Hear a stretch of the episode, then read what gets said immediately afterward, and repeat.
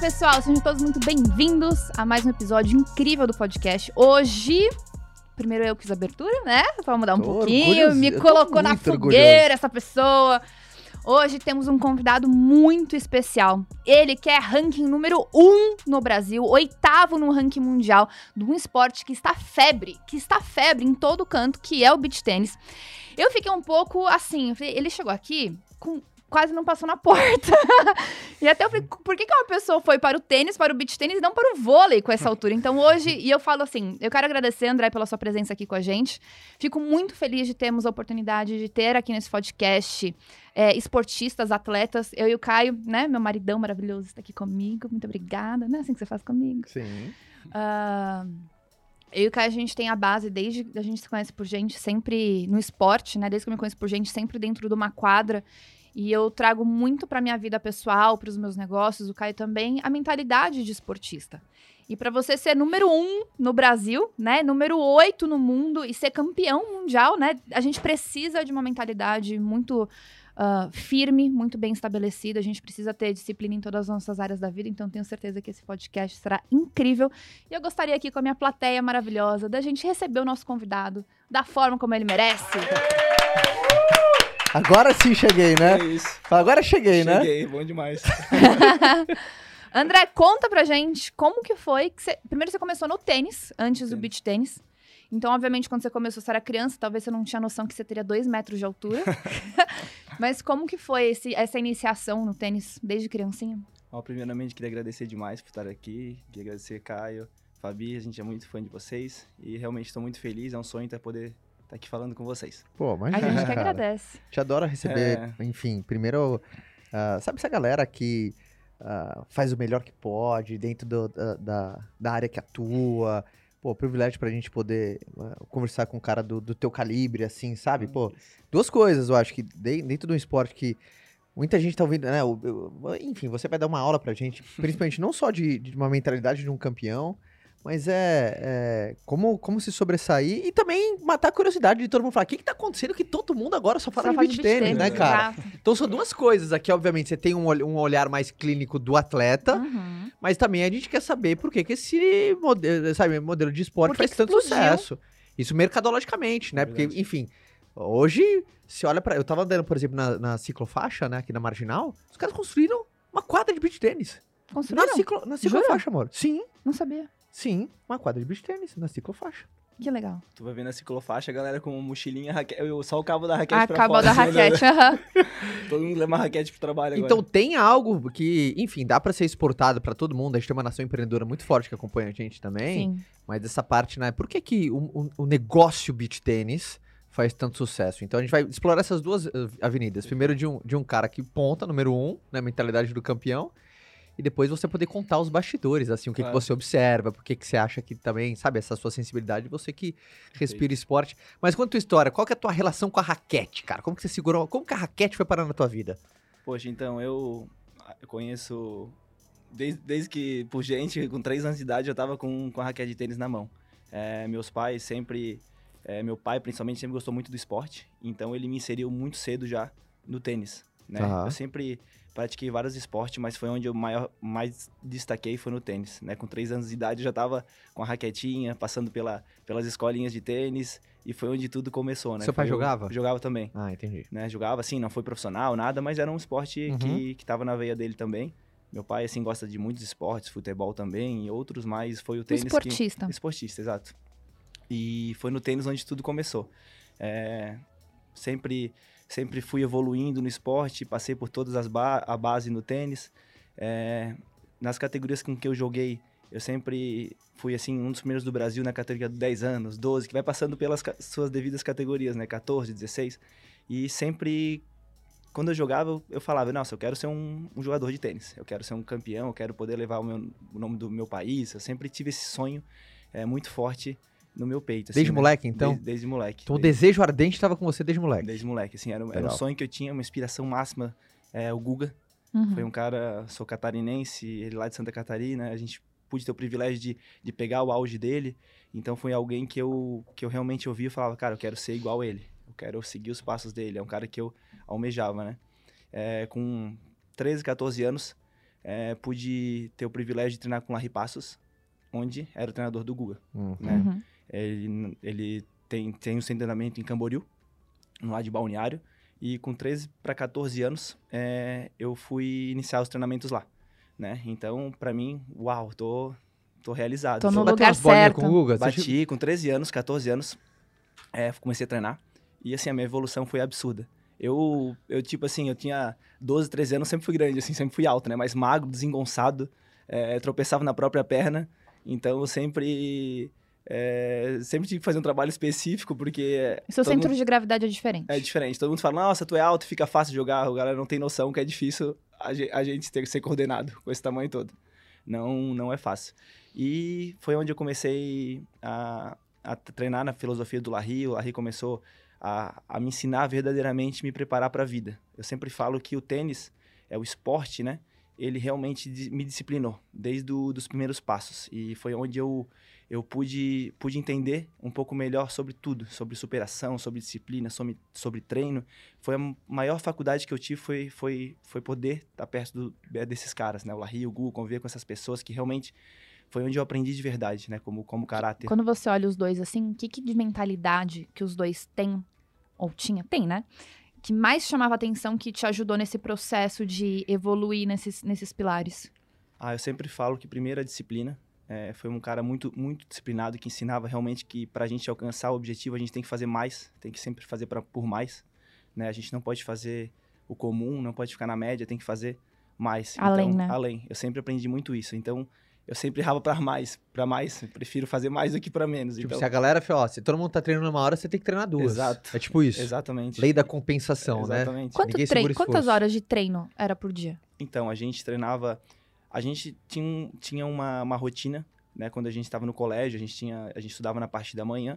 Então, a gente, sei lá, saía do colégio meio-dia, ia pro treino, a gente ficava até seis da tarde, né? Então, a gente começava o treino uma e meia, ia até meados das seis horas, quadro e físico. Quando a gente terminou, né, o. o a- o, o ensino, né, o ensino, Uhum. ensino médio, é, a gente comecei a treinar dois períodos. Então foi onde realmente a gente profi- profissionalizou e começou a vida mesmo profissional, né? Eu comecei muito cedo, é, muito cedo a jogar profissional tênis. Com 16 anos eu já estava jogando circuito profissional, né? Então eu já estava treinando dois períodos nessa, nessa época. Eu treinava é, das, a gente tinha uma rotina das 8 da manhã começava o treino, é, mais ou menos uns 45 minutos de aquecimento, onde a gente entrava na quadra 8 e 40, 9 horas. A gente treinava meados 11 e meia no meio-dia, terminava o treino. A gente, lá é um treinamento bem bacana, a gente é, almoçava por lá. E uma e meia a gente já começava na preparação física. Então a gente acabava pelas 3 horas e ia pra quadra de novo. Então ah, a eu, tinha, uma hora de treino achando que eu vou arrebentar. A gente tinha uma média de treino assim 6, 7 horas por dia, assim, era bem bem bem dura assim, era um trabalho, uma rotina bem árdua assim do no tênis. André, você se considera mais talentoso ou esforçado? Cara, eu acho que eu sou esforçado. Você é aquele cara que chegou, tipo, número um na raça, assim? É, assim, não que eu não. eu acho que talento é consequência, né? A gente, a gente nasce com talento, a gente tem um talento, a gente descobre o talento, mas é, eu me vejo como, como um cara que preciso estar treinando. Para minha mente ficar forte, eu preciso é, me sentir forte. Então, eu preciso mostrar para o meu corpo que eu tô forte. Então, eu tenho que me provar. Eu tenho que estar sempre me provando, fazendo mais, mostrando para minha mente que eu sou capaz. Não consigo é, me acomodar. Eu preciso me provar o tempo inteiro. Esse é- Ao meu olhar de leigo, assim, ah, alguns esportes, o nosso físico, ele já meio que dita se você vai conseguir fazer aquele esporte ou não. Então, sei lá, quem faz uma ginástica olímpica, sei lá, tem que ter as flexibilidades tudo diferenciada. Quem vai jogar o vôlei tem uma altura necessária, o basquete uma altura necessária. No tênis, você acha que qualquer pessoa pode começar hoje e, de acordo com a disciplina, com o treino que for necessário, ela evoluir e se tornar uma pessoa excelente? Ou você acha que o tênis também tem a necessidade de ter aquele, um- um- uma, uma coisinha especial, sabe? Então, é, existe bastante. é, como é que eu posso dizer? Existe bastante. Estudo. est- É, é, eu digo assim, ó. Porque antigamente falavam, não, o tenista precisa ser alto, o tenista precisa ser ter altura perfeita. Então, vários. Ajuda a ser alto mesmo? Ajuda, ajuda para determinados golpes, saque. Você enxerga a rede mais Sim. alta, A assim envergadura. a envergadura. Eu não enxergo outro lado, eu não vejo quem tá do outro lado. Ah, a, a- a envergadura e tudo mais. Tem seus benefícios, mas também tem seus pontos fracos, né? A gente que é muito alto, a gente fica um pouco mais lento, a gente tem certas dificuldades, é, mas também tem seus pontos positivos. Eu sempre falo que acho que em tudo na nossa vida a gente tem que extrair é, o nosso melhor, a gente tem que saber os nossos pontos fortes e explorar eles, né? Tentar trabalhar nos nossos pontos fracos para que a gente tenha é, esses pontos fortes para que a gente tenha esse diferencial. E normalmente os jogadores, por exemplo, eu vejo hoje no tênis, tem um jogador que da nossa, eu já até joguei contra ele, é Diego Schwartzman, um argentino, acho que ele tem 1,60m e alguma coisa. Pô, só mais alto. 68, alguma coisa assim. Uhum. Cara, ele É, tava, ele tava no jogar. 1,73, porra, com muito orgulho aqui, cara. Diego Schwartzman, ele tava no top, top 10 até então. Então, tu olhava pro tamanho do, desse cara, ninguém, dá, ninguém podia imaginar que ele podia ser jogador de tênis. Então, ele que- quebrou muitos paradigmas e mostrou que é possível é, atingir algumas habilidades é, da forma com que ele joga. É um cara que vai ter que treinar mais físico, vai correr mais, vai ter que treinar outros, outros tipos de jogada, vai ter que ter outro tipo de talento para conseguir é, Compensar. compensar, né? Mas eu vejo que a altura, é, eu particularmente não gosto de colocar barreiras em tudo que a gente faz. Eu acho que tudo há possibilidades. Não importa se tu é baixo, alto, tu vai ter que acreditar no teu potencial e se moldar para que você consiga fazer essa determinada é, modalidade de esporte. Então eu acredito muito nisso. Assim. Tu vai ter que criar habilidades, vai ter que criar um padrão de jogo, criar um padrão de da tua necessidade que tu precisa alcançar. E como que foi essa mudança do tênis pro beach tênis? Então, é, é uma, é uma Só, só pra galera entender a linha, a, a linha- a cro- a cronologia da parada, Aham. né? Ele começou com 3 anos no tênis, pai dele jogava, brincava, colocou ele, pô, o filho, o, o filho já começou, Começou a jogar depois se profissional. despontar, porra, me achei, me achei, começou a ganhar como criança, né? O juvenil, aquelas coisas todas, pá, pá, pá, vai crescer, crescer, crescer, começou a ganhar, ganhar, ganhar. E aí no tênis começou a se destacar, conheceu, enfim, treinado pelo La- La- Larry, o, próprio contemporâneo do, né, pegou a, a- conseguiu pegar a, a fase, Exato. acompanhar a fase de ouro do Guga, a influência é muito forte, acho que em todo tenista do Brasil, É. o Guga foi foda É demais, né, impressionante. cara, impressionante. E, e aí, você já, você já disputava muito circuito ah, de campeonatos de tênis, quando você decidiu transicionar do esporte? Quando você falou assim, cara, porque é uma parada, né, é, é, sei lá, tem algumas histórias, né? Por exemplo, quando a gente viu o arremesso final do Michael Jordan, onde ele tá lá arrebentando no basquete, falou: quer saber, vai jogar golfe. Sim. Não, não foi É, golfe, não. foi futebol americano. Não, Foi beisebol. Perdão, Mas foi, bem beisebol. aleatório, foi bem diferente, foi bem Foi- aleatória Foi essa bem mudança. aleatório. Você ainda tava dentro ali do. Da raquete. Da raquete, né? Assim, a minha história, na verdade, é, foi um pouco dura, assim. Foi um pouco dura a, a realidade. Eu acho que eu, 16, 17 anos, 16 anos eu tive meu primeiro ponto na ATP, que pra mim, Aham. tipo, pra, no- pra idade, pô, agora eu sou, tenho um ponto na ATP, sou ranqueado profissionalmente, ganhei de jogadores bons, tive grandes resultados. É, joguei dupla com o Guga na despedida dele, o último jogo da carreira dele, fiz dupla com ele no Sauip, que tinha um torneio, um, Uau. um ATP 250, que era um Caraca. torneio, pô, É uma honra, de né, repente, cara? com 16 anos, eu estava no Equador jogando uma etapa do torneio eh, internacional juvenil. Eu recebi do nada, saiu, na época não tinha eh, tanto acesso como tem hoje, né? Telefone, já tinha, mas não internet, assim. A gente vai jogar dupla hoje. Você quer ser minha dupla?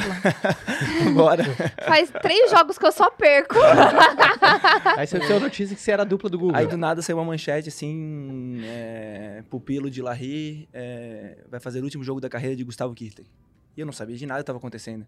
E de repente começaram as pessoas me ligarem, e nem meu pai sabia, ninguém falou nada. O Larry, tipo, não quis contar pra mim, porque ele não queria tirar meu foco do campeonato e tava lá na, Nas notícias. nas notícias que eu jogar dupla com ele. Eu não tava surreal, assim, vou jogar com o Guga. Na Pô, despedida do na cara? despedida do cara. E, pô, meu, meu ídolo, o que que eu vou fazer agora?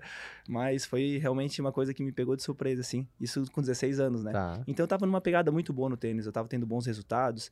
Eu tava, na, na época, acho que 700 do mundo no tênis, Aham. que pra idade era um ranking muito bom, né? Com 16 para 17 anos, sendo 700 do mundo.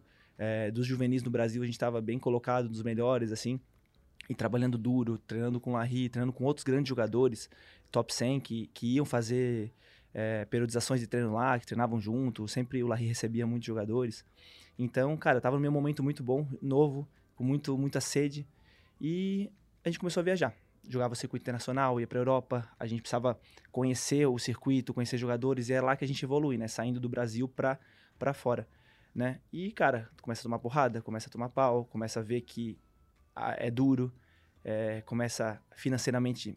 Não tinha patrocínios, meu pai fazia de tudo para eu poder Uhum. para poder me ajudar, bancar. Cara, meu pai é, chegou a vender carro pra eu poder, tipo, viajar, refinanciar o carro. Ele deu all-in, né? Deu all-in. Viveu o sonho com você. E, e- e eu tava dando tudo de mim. Eu dava, tipo, realmente eu vivia, respirava o esporte, respirava é, o tênis. E foi onde que é, isso começou. Eu comecei a me cobrar muito. Uma cobrança porque eu queria mostrar pro meu pai, eu queria poder entregar pra ele o que ele tava me entregando. Eu quero, cara, eu quero poder devolver tudo que você tá investindo em mim. Uau. E meu pai falava, cara, eu tô fazendo isso porque é, isso é pro teu futuro. Não, não é pelo seu, teu resultado apenas, mas é, tudo que eu tô fazendo, é, isso vai, tu vai colher lá na frente. Né? E ele sempre me dizia isso. Mas, cara, eu, 16 anos, 17, eu não tinha essa, essa, essa noção, essa visão. cabeça. E eu, eu sabia que eu era capaz. Eu tinha, eu me via como, como até porque no treinamento, nos, nos torneios, no, no treino, eu ganhava de muitos jogadores top 100 do mundo. Caras que estão jogando na TV e eu sabia que eu podia chegar. Só que eu não estava conseguindo, na hora do jogo, fazer aquilo acontecer. Uhum. Muito por ansiedade, muito por tomar as decisões erradas, porque eu queria tanto provar e eu não estava conseguindo. Então, é, essa chave eu não estava conseguindo girar. E isso começou a, a fazer mal para mim. Eu comecei a me cobrar, comecei a. A gente ia para Europa, poxa, era gastava horrores de dinheiro, né? Gastava Uhum. em euro, gastava em dólar, e né? Todos os torneios que a gente ia, tanto a Europa quanto Estados Unidos e outros lugares. E eu comecei com essa, essa pegada na minha cabeça e começou a me fazer muito mal, começou a me consumir nos jogos e eu comecei a entrar num parafuso assim na minha cabeça e não consegui mais ter aquela alegria com que eu jogava, da cobrança. Sim. E, cara, foi uma situação que, que, que eu comecei a me lesionar. A própria mente me protegeu e eu tive várias lesões Sim. nesse, nessa situação. É, tive algumas tive uma fratura por estresse, uma hum, séria, assim, nas- na, na L4, que, que eu me tive que parar por seis, sete meses, porque é muita rotação de tronco, então eu acabei Sim. me lesionando, voltei. Quando eu voltei, tive outra lesão e começou uma atrás da outra. E eu falei, caramba, o que que tá Tem acontecendo? alguma coisa errada? Tem uma coisa errada. É, nesse meio caminho eu conheci a Renata, minha esposa, também. A rainha tá aqui, ó. Você vê que ela tá atenta Ah, aqui, ó. E, e ela pegou bastante essa situação também. E ela sempre, uma incrível que pareça, eu tava no buraco e ela sempre me apoiava. Não, eu te apoio no tênis. É, eu falava, tá, mas eu comecei a pensar no meu futuro. E agora? E se eu não conseguir? O que, que eu vou fazer da minha vida? Todo atleta passa por isso. É, incrível. E eu falava assim, cara, eu tô com 17, 18 anos. Será que eu, e a faculdade, e meu trabalho, e o futuro, será que eu vou conseguir? é, será que eu vou ter um futuro em relação a isso? E comecei a entrar em parafuso na minha mente. E tu começa a se cobrar, tu começa a pensar no teu futuro, tu começa a pensar na tua volta. É, foi, foi, foi, uma, umas- foi dois anos, assim, bem árduos, bem, bem difíceis, na verdade, assim. Eu, eu ia treinar, acordava sempre com essa dúvida, dúvida, dúvida, dúvida. E, e chegou um momento que tava me fazendo muito mal, tava me consumindo. E foi, acho que, uma decisão mais difícil da minha vida.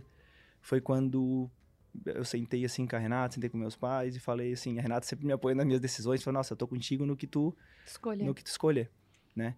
E eu sentei, assim, fui no escritório do Larry na época, a gente sentou, eu falei, pô, Larry, queria te dizer uma coisa. Eu tomei uma decisão, eu vou parar de jogar. Tipo, foi uma coisa que, tipo, me emociona até hoje, porque, cara, era uma história que eu passei, tipo, uma vida, um sonho, e de repente, puf, eu parei de jogar, o que que eu vou fazer agora? Tipo, tudo, toda a minha escola, tudo que eu aprendi, meus sonhos, e eu parei, acabei, acabou. Aham.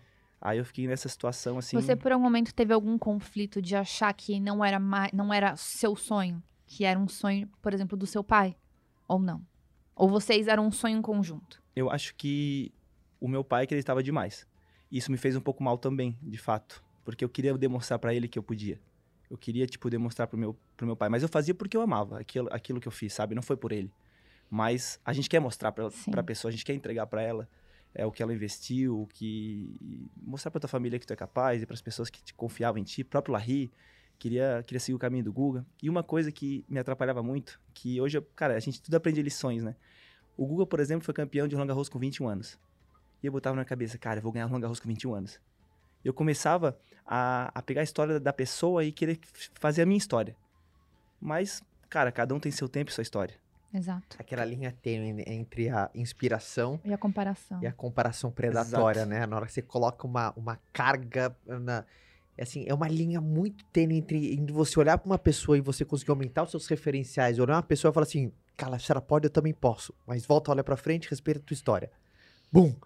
Né? Porque quando, às vezes, quantas vezes a gente olha demais pro outro e se a gente esquece de voltar a olhar pra frente, a gente projeta a vida do outro sobre nós e a gente começa a comparar de maneira excessiva, meu, mas ele já tá ali, eu tô aqui ainda, mas puta, aí ferrou, mas você não. E aí você entra num vórtice, a cabeça entra num parafuso louco, né, cara? É bem É isso. louco É isso. bem isso. E, e esse- barato disso que acontece é, é uma coisa tão, tão grande, fulminante, que, que a gente entra nesse parafuso e isso nos começa a nos fazer mal, começa a nos consumir, porque tu não tá vivendo mais tua história, tu quer viver a história da pessoa e tu tem que criar A tua, histó- a tua sua casca. Aham. Tu tem que criar o teu, a, a tua, as tuas dificuldades, né?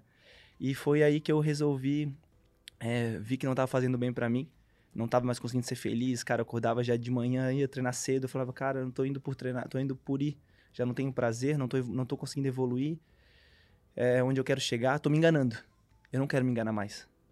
Tomei essa decisão. Então você não tinha nem plano de falar, não, quer saber? Eu vou, vou, vou só dar um ajuste, vou sair do tênis, vou pro beach tênis. não Nada, tinha isso, Nada, né? eu nem conhecia o beach tênis direito. É, Nem existia beach tênis, nem existia Cara, de- tênis. beach tênis tinha muito pequeno. Era uma, assim, Tinha aquela coisa frescobol na praia. Era fora do Brasil que era mais popular, onde na Itália que foi iniciou o beach tênis e lá era muito muito forte. Itália, alguns lugares da Europa. Então foi lá que que estava acontecendo. Os brasileiros que jogavam tinham que ir para lá. No Brasil era Rio de Janeiro, Nordeste, Balneário Camboriú. Nas nossas férias eu já vi alguns, algumas pessoas jogando, mas nada nada Então, legal. compara. Encontrei a história, você deu, falou com o Larry, tô fora, Não, pa- parei. parei. eu pum. vou- E aí, como foi esse tempo entre essa decisão do parei até você achar seu, o beach tênis? Como é, que, como é que aconteceu isso daí? Cara, daí na época eu e a Renata a gente namorava, daí eu falei, e agora, o que, que eu vou fazer? Aí a gente, é, ah, vou estudar, vou, vou, vou pra faculdade, vou, vou me descobrir. E nisso, é, queria trabalhar, queria, pô, preciso trabalhar, preciso, Produzir. preciso produzir, quero conhecimento, quero, quero me descobrir, né? E a Renata sempre, não, André, tu tem que, vai pra cima, né? A Renata já, na época, já trabalhava, já tinha... E eu falei, nossa, eu é, preciso, preciso iniciar, né? Agora, o que, que eu vou fazer? O que, que eu... A minha família tinha empresa, é, então comecei a trabalhar na empresa da minha família. Sim. A minha família tem empresa no ramo de cinemas, Uhum. Que legal. então, é, falei, pai, eu preciso de uma oportunidade, preciso começar a trabalhar. Era uma empresa familiar, empresa familiar tudo é, não é tão fácil quanto parece, porque tem todas as suas, é, suas diretrizes e tudo mais. E consegui uma oportunidade na empresa da minha família. É, o mais legal é que eu comecei no vendendo ingresso de cinema. Eu comecei, tipo, limpando a sala do cinema. Fui Foi tipo aprendendo você quando começou com seu avô, amor. Sim. fui aprendendo, tipo assim, do zero, assim, do... Não, não comecei ali, ah, tu é meu filho, vou te dar a gerência, escritório, a chave tá aqui. Eu comecei na, na indústria, na fábrica do meu avô, eu descarregando chapa de ferro, cara. Chegava, por exemplo, os fornecedores de chapa de ferro, ia lá, colocava a luva, proteção e ficava descarregando chapa, cara.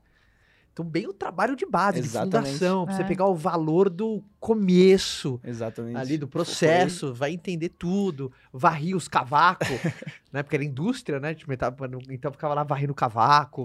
Cara, voltando, aí eu fui começar a trabalhar na empresa da minha família, comecei a faculdade de administração, né? Comecei a estudar pra caramba, me apaixonei. é, comecei a estudar marketing, comecei a, a, a pegar o fio da, da parada na veia, comecei a ver, cara, adoro empreender, comecei a ter ideias malucas e comecei, é, no no- na venda do ingresso, comecei a ver algumas, algumas necessidades da, da limpeza da sala, comecei a ver algumas necessidades que eu podia melhorar no cinema.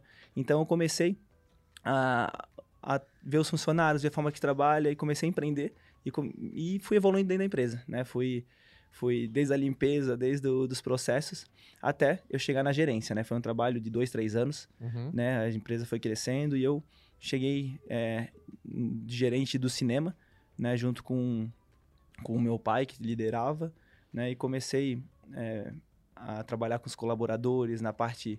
É, estava super engajado com eles na parte motivacional, na parte de vendas. A gente conseguia aumentar os valores, começou a aumen- aumentar é, as metas da empresa com vários com várias ideias, vários planos. Comecei a estudar o que a gente pode fazer para vender, o que a gente pode fazer para para Legal. Pro, pro, pro ticket médio aumentar. E, cara, o cinema, a gente conseguiu um aumento de. Na época, o ticket médio de. Dobramos, assim, sabe? A, a Uhum. meta, assim, bem legal.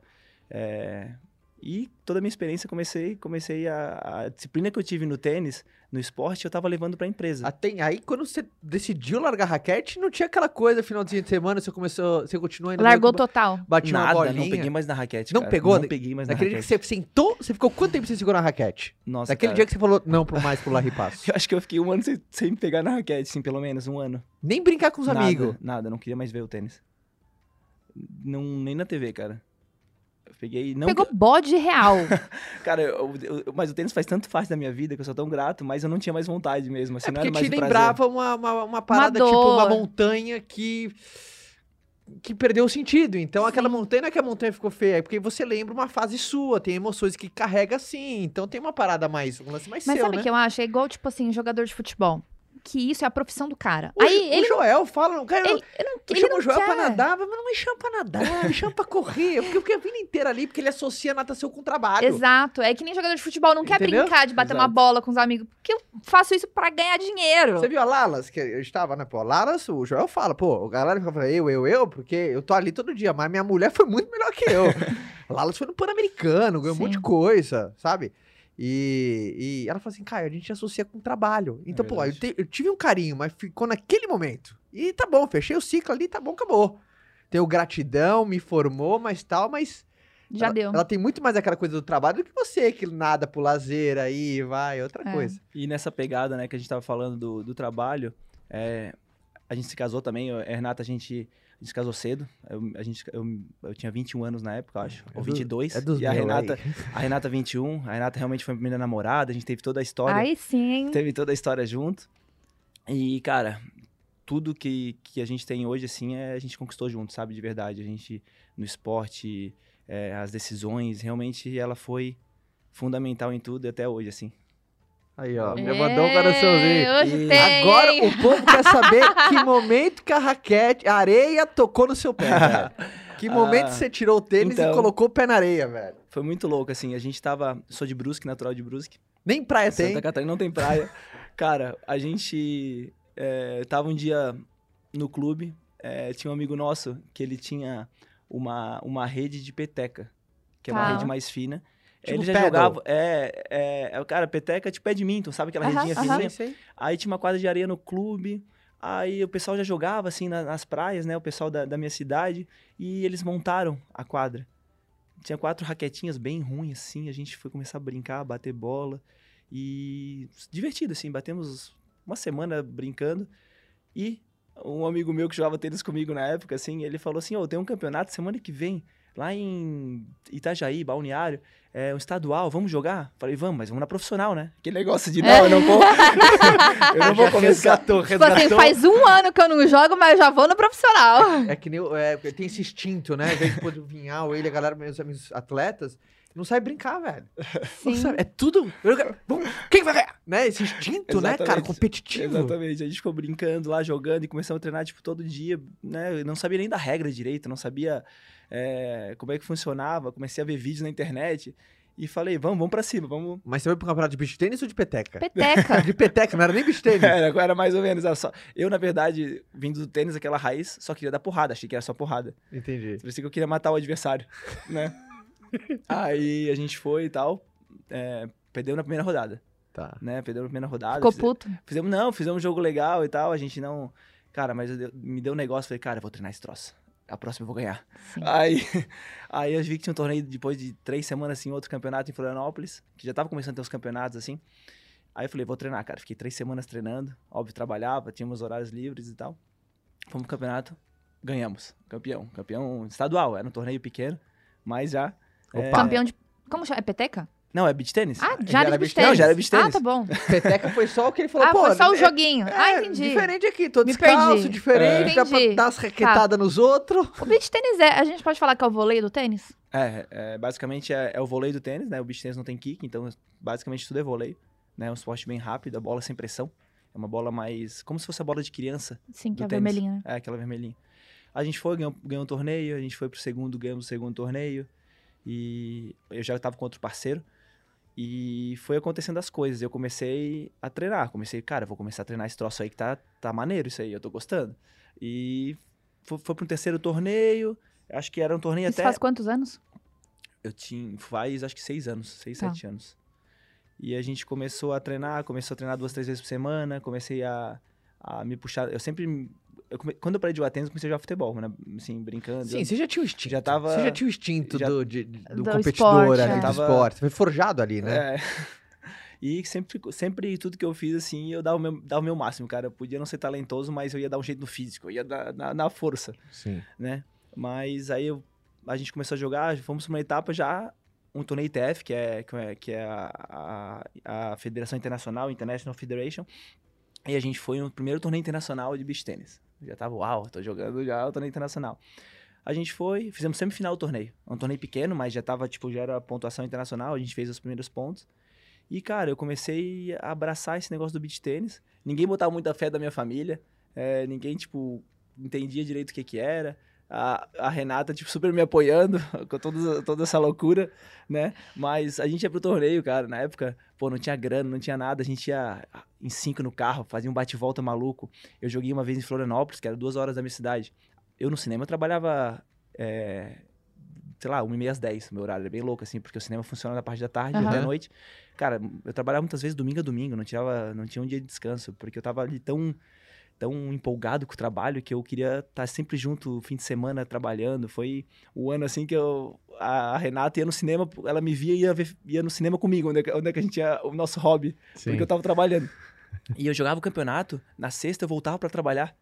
Aí trabalhava, tal, sábado tinha a segunda rodada do campeonato, ia de carro pro local, jogava e voltava. Então eu tava nessa loucura assim, tipo trabalho, jogo. E comecei a ter resultado, comecei a ter oportunidades, o beach tennis começou a crescer. E então o pessoal do, do, da cidade, do clube, começou a falar, André, cara, tá todo mundo querendo jogar esse esporte agora.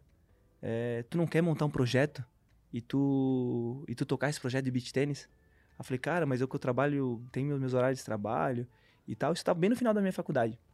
É, e eu falei, cara, de repente pode ser uma oportunidade, pode ser, acho que achei legal. Aí eu falei com a Renata, ela, não, vamos, vamos, vamos embora. Vamos Você viu, a rainha aqui parceria só, também, a sua rainha só... também. É... é só vambora, hein, velho? Animal, hein? É isso aí, cara. Cumplicidade mesmo. Animal. Aí eu acabei a faculdade, a parte da manhã eu tava livre. Então a gente começou a. O clube investiu nas quadras juntos, eles ampliaram. Tinha uma quadrinha batida, a gente transformou em quatro, né? Quatro quadras, fez toda uma, uma obra lá. E eu comecei a dar aula de beach tênis. Né? Eu comecei a dar aula de beach tênis, pegar uma grana uma grana extra para poder para a gente poder viajar, jogar e conhecer o esporte. Cara, e aquilo começou com quatro alunos, oito, doze, começou e tal. No final eu tava com mais de 100 alunos. Eu não tava dando conta. Tipo, trabalhando parte da manhã dando aula, uma e meia às dez no cinema, na empresa da minha família. E aquilo tava me consumindo, treinando. Eu tava trabalhando 14, 15 horas por dia. Foi aí que você viu que tava ficando sério a parada? Tava ficando sério. Tipo, ih, cara, tá ficando sério. Tava ficando sério, eu não tava conseguindo mais fazer as Conciliar. duas coisas bem feitas né? O meu foco já de empreendedor na veia ali do, da, da, empresa não estava conseguindo pensar totalmente focado, né? E, cara, conversando assim, meu pai, a gente um dia conversando, falou, André, tá na hora de fazer uma escolha. É, tô vendo que é uma oportunidade, né? É, tu tem tu tem uma oportunidade incrível. É, eu acho que tá no, tu tem que abraçar, né? E a minha esposa também conversando com ela, é, a gente sentou, e agora? O que, que a gente faz? Será que. Será que eu saio da empresa? O que, que eu vou fazer? Não consigo... Aquela dúvida, veio. Passou aquele filme que, tipo, porra, eu já tentei. Nossa, sabe, demais. lá no tênis, porra, e não deu certo. Agora será que não tô velho? Pra de novo começar do zero. Veio assim. Uma coisa diferente. O, o mais legal é que quando eu jogava, eu sentia que, que eu podia. É, eu falei, cara, eu posso ser um, um dos melhores da minha profissão. Eu, eu posso eu confio, confio em mim. Eu sei que bateu aquele. Sabe aquele, aquele arrepio na veia de competir de novo? Aquilo voltou, Sim. aquela chama voltou. Aquela chama de competir, aquele sonho que eu tinha do tênis, aquele negócio resgatou. E quando eu trabalhava na empresa, eu falava, cara, ainda eu sinto vazio. Esse vazio ainda, ainda não. O meu. Tá, tá faltando alguma coisa. Tá faltando coisa, alguma né, coisa, cara? tá faltando. Eu tô sentindo esse vazio. É, cara, não, não tô completo. E veio, chegou o beat tênis, chegou as competições, eu comecei a viajar para fora é, começou a ter os resultados, não, não, não tinha ficado campeão ainda de grandes de, de torneios, mas estava chegando. E eu pensei, cara, se eu me dedicar realmente, eu acho que eu posso que eu posso chegar, né? E foi onde a gente fez essa escolha, né? A gente entrou de cabeça no esporte, no beach tênis, a gente empreendeu, a gente montou nossa escola, é, a gente comecei a treinar dois períodos, comecei a viver a vida de um atleta no esporte. Não tinha patrocínios na época, mas com, os, com as aulas eu conseguia viajar, eu conseguia. É, comecei a rodar, rodar o circuito e investir em mim. Eu sempre falo que para a gente conseguir chegar a algum lugar, a gente tem que acreditar em nós mesmos primeiro, investir, investir na gente. Ninguém vai chegar e te dar de presente aqui, ó. É, é, de bandeja. De, bandeja. Uhum. Então, Qual foi o campeonato que você ganhou? Você falou, puta, cheguei. Ah, então, em 2019 é, eu, tava, eu tava sem parceiro. E foi onde, na época, o Por que beach tênis tem que ser em dupla? Assim, é, o beach tênis, na verdade, existem algumas modalidades, existe simples também, mas não é oficial. Então, o esporte realmente é em O dupla. oficial é dupla. É dupla. É um Tá. esporte em dupla, assim, é pela dimensão da quadra, por tudo, né? Até pela, é, assim, aceitação, acho que, do pessoal. Em dupla, tu acaba ficando é, Mais mais, legal, mais dinâmico de jogar. Uma base vôlei de praia. Muito, muito. Porque o vôlei de praia é dupla ou quatro. Sim, É. sim. É, o, o- o- eu sempre falo que o, o beach tennis, na verdade, é uma mistura, né? Tô de, de frescobol ali, badminton, com, com vôlei de praia, com a base, né? Posicionamento e tudo mais, altura da rede, né? E eu comecei já com, com, com o Vini Fonte, que é um Não, bra- qual que é a brasileiro. altura da rede? calma, calma. Não, agora eu fiquei a curiosa. Porque ele falou a altura da rede. Imagina ele, porque a altura da rede é mais baixa do beach tênis. É, um- é um 80. Ele, ele faz, ele bate aqui, ó. É. Ele olha pra baixo, olha pra cima. 1,80 no masculino e 1,70 no feminino. Pensa, filho. Mas qual foi o campeonato que você falou? Puta, cheguei. Então, é, Cacete, cheguei. em, dois- em do- em 2019 eu ganhei meu primeiro título internacional. Tá. né? Foi o primeiro título ITF que eu, que eu ganhei. E depois disso, eu vinha jogar com, com o Vini Fonte, que era um cara que era o primeiro não italiano brasileiro a ser número um do mundo. Era um cara que, quando eu comecei a jogar beach tênis, é, a gente não tinha acesso às coisas. Cara, é, o beach tênis é outra, outra técnica. Eu tive que ver essa técnica viajando. Eu ia, eu ia viajar, eu ia na internet, ficava anotando o que, que os caras faziam, o que, que eu podia extrair dessa pessoa, o que, que eu podia botar no meu jogo, implementar no meu treino. Comecei a, a- Estudar. a estudar e bolar o que, que eu podia fazer. Óbvio, vindo do tênis, daquela disciplina, a gente, o tênis é muito. é, a gente tem que, tem que analisar muito, olhar a técnica, é muito técnico. E o beach tênis também. E eu comecei a fazer as anotações, ver que eu podia melhorar, me filmava, ver, via minha técnica. Não tinha treinador, não tinha ninguém para me capacitar, me treinar, e foi tudo na raça. Então era um esporte que. pô, Não era popular, né? Então não tinha técnico. muito novo não no tinha lá Brasil. o larripaço do beat tênis. Exato, é muito novo no Brasil. Você que era o técnico dos outros. Exatamente. É muito novo no Brasil. Então, cara, quem que ia me treinar? Quem que ia me ensinar? Ninguém. Eu comecei a ver os vídeos, ver, né, ver o que a galera fazia, é, entender o esporte. E foi onde que é, o, o par- meu parceiro, com que eu joguei em 2019, era o Vini Fonte, que ele foi esse primeiro não italiano número um do mundo. E foi onde eu tive a oportunidade de começar a jogar com ele. Ele, na época, estava sem parceiro, ele já tinha uma experiência, já, já tinha rodado todo o circuito. E foi onde eu foi um grande passo para mim, onde eu pude aprender muito, onde eu pude come- começar esse início. Já estava jogando, mas realmente entrar de cabeça no circuito e fazer um, um ano todo no circuito, poder viajar para todos os torneios importantes. E, cara, foi onde que simplesmente a gente começou a jogar. A gente, do primeiro torneio, a gente foi para os Estados Unidos jogar duas etapas. Vencemos essas duas etapas e que a gente começou a ganhar, tipo assim, três, quatro, cinco, seis etapas seguidas do Mundial, uma atrás da outra. Ganhamos, tipo, do primeiro do mundo, a dupla número dois do mundo, número quatro. E, tipo assim, a gente foi ganhando uma por uma, Na assim. raça. Regaçou, Cara, assim, regaçou. Fala, regacei. Foi, arregaçamos. Não, mas foi incrível, assim. Então foi onde tudo começou e, e foi esse pontapé, assim, sabe? É, de vitórias E junto com as suas vitórias começou o momento do, beat tênis. Do momento do beach tênis. Aí começou a vir uma avalanche, todo mundo beat tênis. Eu acho que foi do quê? Foi Pandemia. Cara, me parece pandemia. que foi na pandemia, era um Sim. jeito da galera meio que relaxar. É. Eu, eu Exato, sentia dos amigos, pô, tá fechada a praia, vou colocar um pé na areia pra manter minha sanidade. Mas pensa, São Paulo, centro de um São leigo Paulo. olhando de fora, mas com um olhar mais clínico, eu vi que era isso. Exatamente. Um jeito do cara tá na praia em São Paulo. Exato. Então aquela coisa de tomar água de coco, de ver uma palmeira, de sair do negócio de Colocar trabalho. o pé na areia. E colocar o pé na... Você acha que teve muito, isso? muito. A galera mais emocionalmente mais frágil, quer dar uma desestressada. Teve isso, você acha? Em 2019 ali foi um, um ano que teve bastante torneios, né? Em 2020 ia começar com tudo, teve a pandemia. Uhum. E até já estava anunciando grandes em- torneios, premiações, empresas entrando e, bum, parou tudo, né? E, cara, de repente, é, quando começou a flexibilizar um pouquinho o beach tênis, a galera, começou, a- galera começou a fazer quadra nas suas casas, nos condomínios, e começaram a jogar. E, ca- cara, aquilo, assim, parece que foi um crescimento invisível. Quando liberou tudo, tava todo mundo jogando esse spot, já tava bom, a galera tava tudo jogando. Você na- acha que o beach pandemia. tênis ele é um esporte mais democrático do que o tênis? Ah, eu acho que sim. Acho que o beach tênis, na verdade, é um esporte que é, ele é mais fácil de aprender. Ele não é um esporte tão técnico quanto o tênis, né? Então ele acaba que ele envolve toda a família.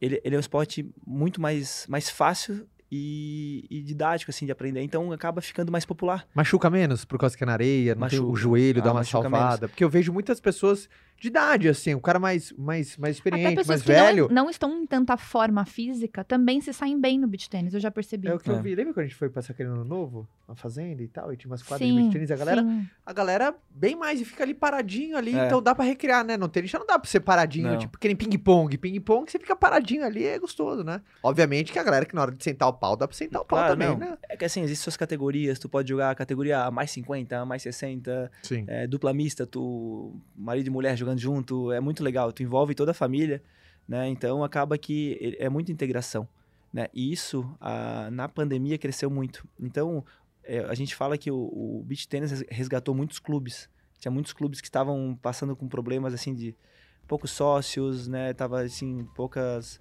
adesões, de repente ele voltou até aquele, aquele convívio no clube. É, as muitas arenas é, inauguraram nesse, nesse meio do caminho, muitas empresas investindo na parte de raquetes. Muitas empresas, é, o Brasil tem muitas Sim. empresas hoje nacionais de raquete de beach tênis, bolas, é, material esportivo e, cara, surgiu um mundo novo, assim, um, um empreendimento novo, assim, que realmente explodiu, né? Eu até tava. Olha, olha, olha que ponto chegou. Que, que assim, como que penetrou. É, stand de vendas da parte de imóveis. Tem- eles estão botando quadro de beach tênis na propaganda. O nosso apartamento vai ter Qua- agora. Não, quadro de tênis que eu, eu digo assim, ah, vem visitar, o, vem jogar, vem jogar beach tênis e do lado tem a maquete pra vender o, o imóvel. Sim, colocando em tudo que é, É. oportunidade, é porque custo baixo também, fácil de Muito desfazer, fácil. custo baixo. Imagina, principalmente uma construtora ali, só alisa, Só joga areia joga areia em cima. e uma do- rede. Então você acha. É, Em Floripa tem no shopping, no, no aeroporto. Tu pousa tal, tal, Ah, tal. é? beach tênis, galera jogando beach tênis. Quer pegar um voo, tu joga beach tênis, toma banho e vai fazer tua viagem. Você acha que então que o fator número um do beach tênis, o teu olhar foi assim, o timing. O timing, principalmente, sabe, pós-pandemia, essa coisa da, da, da- Que o momento foi muito favorável para um esporte que tem essa descompressão. É. É, um esporte que é muito usado para descompressão, né? Então, é, você consegue resgatar um clima de praia para lugares que não tem, por exemplo. Sim. Né? Você consegue fazer com que as pessoas estavam se deslocando menos, não saía menos. Então Exato. você conseguiu trazer a viagem até a pessoa. Se a pessoa não vai até a viagem, parece que a Exatamente viagem isso. foi até a pessoa. Então eu percebi uma coisa de fora, um olhar mais clínico e mercadologicamente o Tennis conseguiu resgatar isso. Esse clima de férias para dentro da Muito. rotina da pessoa. Às vezes numa quarta-feira lá você tá tomando uma água de coco com Mas pé na que eu, areia. sabe uma coisa que eu percebi? Eu comecei a jogar tênis faz um mês e meio, né? Uhum. Todos meus amigos jogando, eu falei, que raiva. E a gente foi pra Costa do Sauípe e eu, eu não conseguia pegar na bola. Eu não chegava, na- eu não enxergava a bola. Eu fiquei tão puta, tão puta, que eu falei, eu vou treinar essa birosca e eu vou vir na próxima viagem, eu vou ganhar de todo mundo. E, juro por Deus, eu sou terrível. E aí tô amando. E eu falo, é viciante. Aí hoje eu chamei um amigo meu pra ir jogar comigo e ele falou a mesma coisa. Ele falou assim, por que que isso é viciante? Por que que... é, Tênis e beach tênis, por que que é viciante? Sabe o que que é viciante? Ah. Não é o tênis. É o quê? É o progresso. É, exatamente. O Sim. progresso vicia, cara. Porque quando você Se começa eu não alguma... estivesse progredindo, você acha que eu não ia estar viciado? Claro que não. Tudo na nossa vida a gente Mas perde é completamente. legal. Você não viu dentro da história dele? Quando ele percebeu que ele não estava mais progredindo, Exato. começa a vir. A falta de progresso gera dúvida. A inércia, tu começa a ficar no meio do E a caminho. dúvida, cara. Agora, se tivesse, vai lá, pum, campeão, pum, vice, segundo. Aí você fala, cara, tá perto, tá perto, mais um pouco, mais um pouco. Então, a ausência de progresso pra qualquer coisa, pode ser pra tua carreira, pro teu trabalho, pra tua vida, pra tua família, você como gente. Você tá num lugar lá, você, você percebe que tá numa empresa, você percebe que você não tá crescendo. Você quer ir embora dali, velho. Você quer ir embora dali, ou você quer, de alguma maneira, você fica incomodado com a ausência de progresso. E num esporte, principalmente novo, a percepção de progresso é muito rápido. Você não sabe fazer, aí você aprende a fazer. Aí, lá, obviamente, no nível dos profissionais, o Gustavo Borges, quando a gente gravou com ele, ele falou assim: Caio, dou um ciclo olímpico pro outro. Eu não lembro qual agora, Uhum. da Barcelona pro tal, mas o Gustavo falou uma coisa que me marcou. Que ele falou: em quatro anos, eu melhorei um décimo. Assim, ó, isso mais rápido do que a outra Olimpíada. Mas por quê? Quanto maior você tá, o teu, pro- o teu próximo nível tá mais escondidinho, cara. É aquela Verdade. coisa, sair do zero pro um Uhum. é diferente de você sair do mil pro mil e um. Verdade. Não é, não é verdade ou não, e cara? assim, e, e é tão pequeno esse progresso, que esse progresso seja assim, na mente, muitas vezes, né? Às vezes imperceptível, né, cara? É, al- é algo que, que falta pra completar, é uma coisa que... Não tem às vezes indicador, é né? Não dá pra você tu não medir, consegue, né? Exato. Não é só físico. É, eu sei, o que eu tava falando, todas essas minhas frustrações, essas minhas é, dúvidas, eu tive que ter decisões. E foi onde hoje, é, hoje é todas as minhas vitórias, tudo que eu conquistei foi graças a todos esses perrengues que eu passei, todas essas cascas que hoje eu tenho, né? Essas partes que do trabalho, passar necessidade, ter que tomar decisão, é, ter de repente trabalhar, treinar, trabalhar, e ter trabalhar dois períodos para poder viajar, jogar beach tênis, que ainda não era um esporte reconhecido, ainda não, não, não tinha patrocínio, não tinha ajuda de ninguém, eu tive que me virar como, como dava. Uhum. Então isso, cara, me fez ser mais forte. Essa, essa dificuldade realmente, hoje, nos momentos decisivos, isso faz muita diferença. Eu vejo que hoje, a cabeça que eu tenho, se eu tivesse com 17 anos atrás, meu Deus do céu. Então, mas, cara, eu- é o que eu falo, é, isso faz a nossa, a nossa história ficar mais forte, esse legado, esse... Então, sou muito grato, assim, de verdade, por tudo que eu passei, sabe? Todas as dificuldades é, no, no tênis, no meu trabalho, na minha vida. E tudo é tomar decisão. E hoje, é, beach- eu falo que o beach tênis, o tênis também é a mesma coisa. Todo ponto é uma decisão nova. É como se fosse um- uma, uma nova vida. Porque cada 20 segundos tem que jogar um ponto de novo. Sim, mas sabe uma das coisas mais legais que eu tô aprendendo no tênis? Eu fui participar de um campeonatinho sábado agora pela primeira vez. Faz um mês que eu tô treinando e me enfiaram no campeonato. Tomou um pau. não, não tomei um pau. Que tomou, foi o fala Mori, a ó. verdade pra galera. Foi pode mentir pra 6-2, galera. 6-2. É um Porém- pau isso, não é? Não, Não, foi uma hora e meia de jogo, velho. Foi bem O disputado. resultado não condiz com o que foi a partida. Na minha terra, Não, isso achei- chama um pau. tô brincando, amor. Tô brincando. Não tá vai brincando. Eu perdi, óbvio que eu perdi. Tô puta. Tô treinando pra ganhar. Mas eu achei que foi um jogo pra. A menina treina três anos, eu treino um mês. Então, a mérito dela. Nossa, também demais. Reconheça É, o mérito das pessoas. Reconheço, eu parabenizei, mas tô Isso puta. mesmo. Aí já nem sei o que ia falar. O que ia falar? Não sei. Ei, me desconcentrou. Pelo que eu tô aprendendo Eu, no eu tinha tênis. falado, eu tinha falado das decisões. Ah, eu ia falar da- dessas decisões. Uma das coisas que eu aprendi, que é muito legal e a gente pode levar pra nossa vida, é a questão do perdão, né? de Nossa, aprender demais. a se perdoar a cada ponto. Porque Exatamente. eu acredito muito que a nossa vitória sempre começa dentro da nossa cabeça. E eu vejo o quanto as pessoas ficam putas. Então, tava jogando eu e a menina, eu e a minha parceira, a minha adversária, e na quadra do lado uma menininha de 12 anos, que eu acho isso legal, isso, né? Uhum. Gente mais velha, gente mais nova jogando dentro da- do mesmo nível. E você tinha que ver aquela menininha jogando. Mas ela perdia os pontos, ela começava a ficar brava. E ela começava a ficar brava. E ela perdeu pelo raio da cabeça dela. E aí, a minha adversária, ela falou assim: o que eu mais venho trabalhando no tênis é me perdoar a cada ponto que eu erro. Me perdoar a cada erro. E entender que não tá perdido. Eu posso tentar de novo, eu posso tentar de novo, eu posso melhorar. E isso é um aprendizado que a gente pode levar pra nossa vida, né? Do quanto a gente se derruba e a gente fica mal por errar e aprender a se perdoar dos processos que a gente falha. E levantar e ter a coragem de tentar de novo. Tentar de novo, né? Nossa, isso que tu falou assim é exatamente isso. É se perdoar.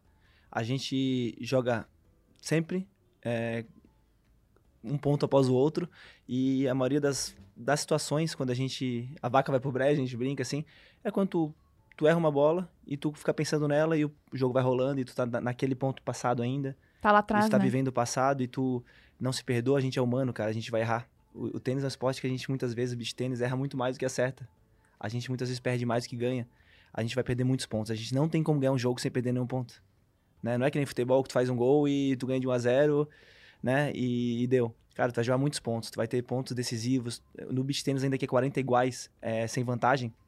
Então às vezes pode perder de 6-1, 6-1, todos os 40 iguais. Sim. E os momentos decisivos. Foi tipo isso, tá? Minha partida, tá? É um pau. E os momentos decisivos, tu escolheu a, a. Tu teve as decisões erradas. Ou erros, né? E se tu não se perdoar, realmente tua energia cai, tu, tu, teu nível vai pra baixo. E a gente tem que, tem que saber que a gente é humano, a gente vai errar, a gente vai errar a bola fácil. E se tu se perdoar, realmente não se culpa e, e tu fica mais leve e vai embora.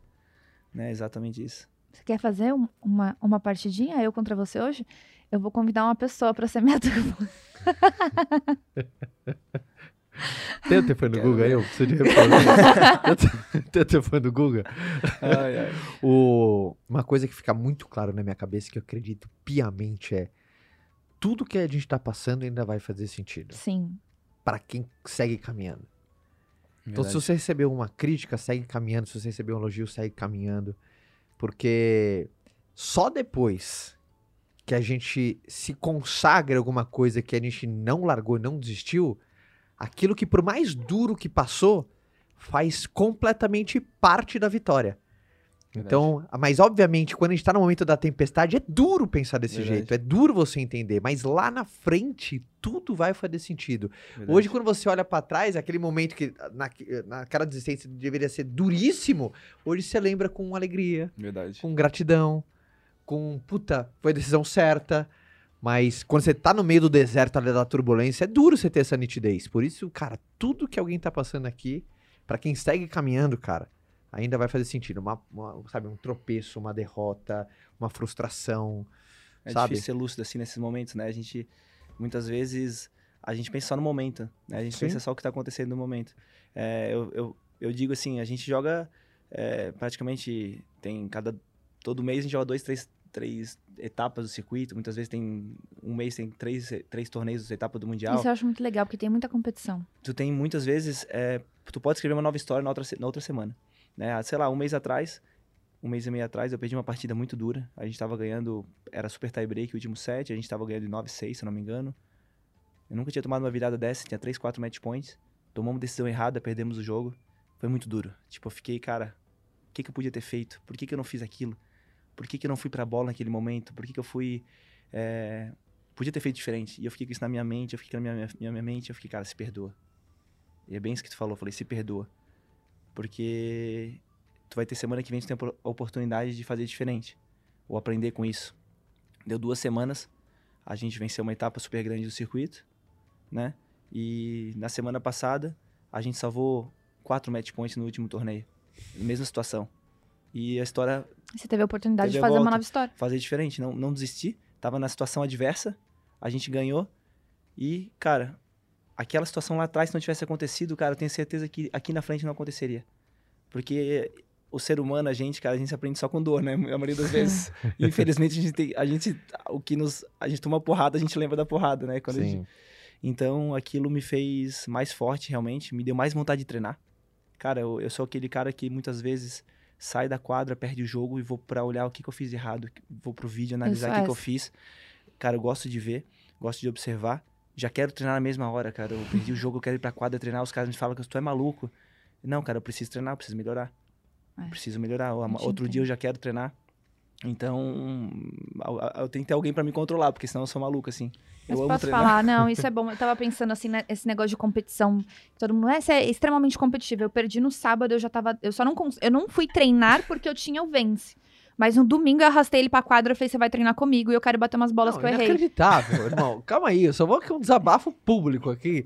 Eu, eu fui lá, eu tô treinando pra um desafio físico chamado Ironman, que acontece lá no sul, em Floripa. Mim, E eu tive o treino no final de semana, encaixou algumas. A gente tem algumas Fez uma provas. meia maratona. Eu fiz uma meia maratona com pace lá. Ela foi me buscar no final, na, na, na linha de chegada e me levou pra quadra. Não tinha joelho mais, gente. Inclusive, eu trouxe Ela sua malinha pra você jogar comigo hoje. Direto! Com a roupa de lá. Eu falei, não, não tem nem Mas comida. sabe uma Cala a coisa que eu boca, falo? pega a raquete, vai jogar comigo, preciso treinar. Mas sabe eu o que eu só falo? falei uma coisa. Sim, O, senhora. o meu Só obedeceu. professor, quando ele falou assim, você vai competir semana que vem? Ele foi pra Croácia lá nas competições dele lá e eu fui sozinha competir. Eu faz um mês que eu tô competindo. e ele falou assim: como é que você tá psicologicamente? Eu falei, eu, eu vou perder. Se eu, se eu perder, é por falta de habilidade, mas jamais por falta de mentalidade. Porque eu faço competição desde sempre. Meu pai sempre me forjou nisso. Me fazia peneira em clube o tempo inteiro e tudo mais. E eu sou muito grata a meus pais por isso. E é uma das coisas que eu faço questão de colocar nossos filhos na exposição da competição. Um, porque a gente sai da nossa zona de conforto. E dentro da minha mentalidade, e isso é o que me faz hoje, sabe, de construção de parte de, empre- de empresa, de família, eu nunca entro em nada pra ver o que vai dar. Eu sempre entro pra fazer dar. Porque a minha competição é assim, eu preciso ganhar, eu preciso ganhar, eu preciso ganhar. E é isso. Tipo assim, É perdi. no- É, é no para o ímpar isso, irmão. Pra todo É. mundo que tá ouvindo, é, é no para o ímpar. Ela fala assim, amor. Ah, não, vamos lá, Não. para o ímpar, para. E ela, assim, ela já se transforma Já quando ela fecha a mão aqui. Já com fecha a mão, de- tipo, para, você quer o quê? Ímpar. Vamos começar agora, série de três, marcou três, ganha, vai.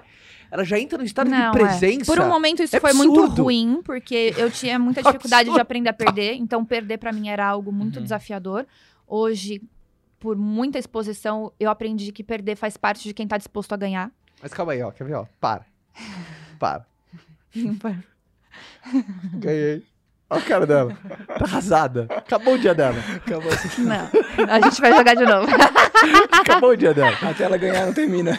Não, mas eu acho isso uma mentalidade interessante para as pessoas colocarem na vida em tudo que ela se propuser a fazer, de entrar, não, ah, assim, eu comecei a jogar tênis. O que, que você quer com tênis? Eu quero ganhar. O que, que você quer com taekwondo? Eu quero ganhar. Tudo que eu me coloco, eu quero ganhar, eu quero vencer. Porque eu sei que isso me faz ter uma mentalidade de evolução. Eu sei que eu vou ser uma pessoa muito mais transformada. A medalha, o título é legal, mas a maior vitória que eu tenho é o processo. Exato. A jornada, né? A minha jornada vai ser. Eu vou ser sempre uma. Eu amo ver meus vídeos que há um mês atrás eu era uma gazela que eu não conseguia pegar na bola. E hoje eu tô fazendo umas coisinhas diferentes. Tipo, hoje eu fui ver meu saque e falei, nossa, olha! e Mas- e isso a gente colocar isso em todas as áreas da nossa vida, sabe? Exato. Faz total sentido, assim, eu sempre falo, o processo, a jornada que te faz chegar na, no topo, né, é, é o que faz o sentido, é, é a dificuldade, as pedras no caminho, o que tu vai, o que tu vai ter de lição nisso é o que te vai se fazer mais forte, é o que tu vai poder passar para outra pessoa, vai poder ensinar, vai poder servir de exemplo. Acho que não tem coisa mais legal que isso, né, essa, essa fase, assim, esse- esses momentos que a gente passa. André, e seus planos pro futuro? Como é que você tá? Sua visão? Dedicadaço? Quer cada vez mais ganhar, competir, crescer, transferir esse, ah, essa sua paixão também pro... Obviamente, agora, agora você tem dupla função ali, tá, ah, atleta, você tem, enfim, sua academia, suas aulas, principalmente criando essa Ah. base forte em cima do beach tênis. Como é que você tá? Então, é, a gente está tentando o máximo. é, eu sempre falo que a gente vive por propósito, né? Então a gente tenta fazer o máximo. Eu tento servir de exemplo para as pessoas. Eu tento, tento é, a gente tenta fazer o máximo assim para que o esporte cresça. Então a gente está aproveitando esse momento do beach tênis mesmo, assim, tanto para empreender, tanto para crescer, aproveitando que realmente o esporte está se pro- pro- pro- profissionalizando. Né? A gente vê hoje torneios grandes, torneios maiores. Graças a Deus entrou a TV agora no esporte. Então os jogos, os jogos estão sendo transmitidos. Antigamente era só por streaming, agora as, as TVs estão Tem chance de ir pra Olimpíada, você acha? Cara, assim, ó, a Olimpíada tem várias regras para entrar, né? Então, É. assim, é, tem, que ter, tem que ser jogado em não sei quantos continentes, é, países, tem, tem, tem uma série de regras, né? É, é um sonho. Tá no caminho. Tá no caminho, assim, estão planejando para isso. É, 2020, 2028 é, já falaram, mas acho difícil, acho que mais para frente. Mas é, é, a, é a luta para isso, né? É, junto com, com, com a ITF, que é o órgão do tênis também, eles estão Aham. Estão nessa batalha, né? Mas realmente a gente tenta é, fazer o máximo pelo esporte. A, a Renata me ajuda demais. Hoje ela está trabalhando junto conosco, assim, junto comigo. É, a gente está aumentando nossa equipe, está tentando o máximo profissionalizar minha carreira também como jogador, porque realmente o esporte tá, tá crescendo muito. A gente vê arenas, a gente vê patrocínios, né, empresas entrando no esporte, isso é muito bom. E a gente tá, tá muito focado nisso, na nossa metodologia, né, que a gente tá que a gente desenvolveu, é, ampliando nossa, nossa metodologia para outros lugares. Então, obviamente, meu, meu primeiro hoje, atualmente, meu primeiro é, passo é a parte profissional. Hoje, aproveitar o. é, enquanto que eu sou novo para poder continuar competindo, acho que evoluindo, montando o melhor staff possível, a equipe, equipes, né, seja médicos, seja melhores, a parte na essa parte física para que eu possa atingir a minha melhor performance. Eu acho que eu sempre falo que não atingi o auge ainda, eu quero ainda buscar o Sim. meu auge, né? Acho que todo dia a gente busca isso e esse é meu foco, assim. Cara, ser campeão é a melhor estratégia que você pode ter, né, cara? Cara, mas- Porque acaba reverberando de uma certa maneira, contribui com o esporte, aumenta o esporte, aumenta a tua penetração dentro do esporte que tá crescendo, é, inspira mais pessoas, então é só coisa boa, né? Você desafia, cresce como ser humano também. Mas um agora propósito. a gente queria te contar uma coisa. Esse episódio só vai ao ar se você me ajudar a ganhar do Caio.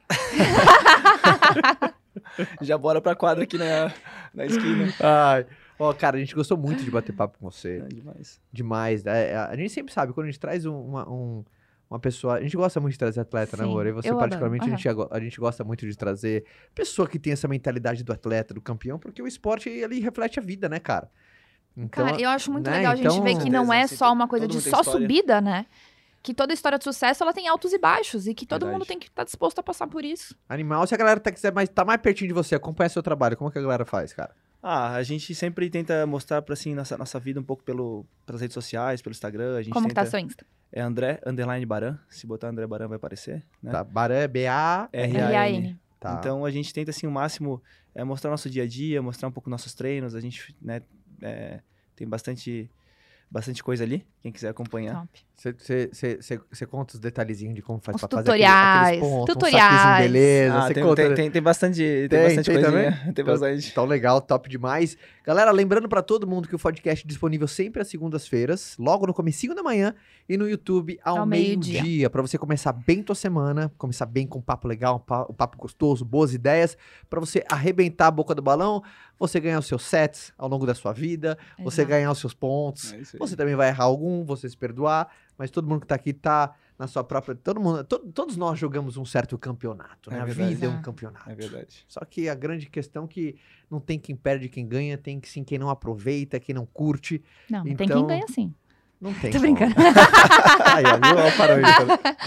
E pra todo mundo, lembrando que semana que vem estamos de volta com mais um papo. E aproveita e compartilha esse, esse episódio do podcast no seu grupo de família, de amigos. Tem grupo de beat tênis? Joga lá.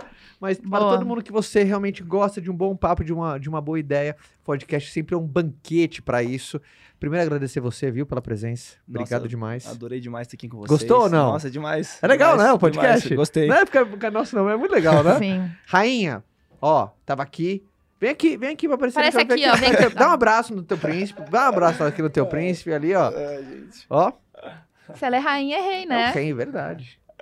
E Obrigada por tudo. Vocês são um casal assim, exemplar pra gente também. imagina, imagina. demais. Cê- e, e legal essa cumplicidade de vocês dois, isso é muito bacana. Então dá Ah, pra ver que é um toda- casal extremamente alinhado. A gente fica muito feliz de ver isso, né, Sim, amor? muito. A gente fica muito é, ver isso. Reis e rainhas extremamente alinhados no propósito de, de poder estar junto, cara, na alegria, na tristeza, na saúde, na doença, né? Eu acho que essa é a grande função da, da palavra junto, é unidade. E a todo mundo, eu espero que você tenha uma boa semana. Amor, considerações finais, você abriu, ó, só pra falar que você foi muito bem na abertura, pode melhorar um pouquinho, mas você tá no caminho Ai, isso é certo. terrível. Isso é terrível. ele, tá? ele sabe como me atiçar. Ai, gente, obrigada pela presença de vocês. Uma excelente semana pra todos nós e vamos, vamos lá ser campeões da nossa Champion, vida. obrigado, viu, irmão. Palavra Bora. final sua, deixa uma mensagem final, alguma Ah, coisa. que isso. Queria agradecer demais pelo, por, esse, por esse espaço. Foi incrível. É um sonho estar aqui com vocês. E é isso. Acho que se a gente acreditar, é, tudo é possível. Não importa o tempo, não importa a idade, não importa o momento. A gente tem que fazer acontecer, tem que ir pra cima. É isso É aí. E com essa mensagem nós nos despedimos e desejamos para todos uma ótima semana. Fica com Deus e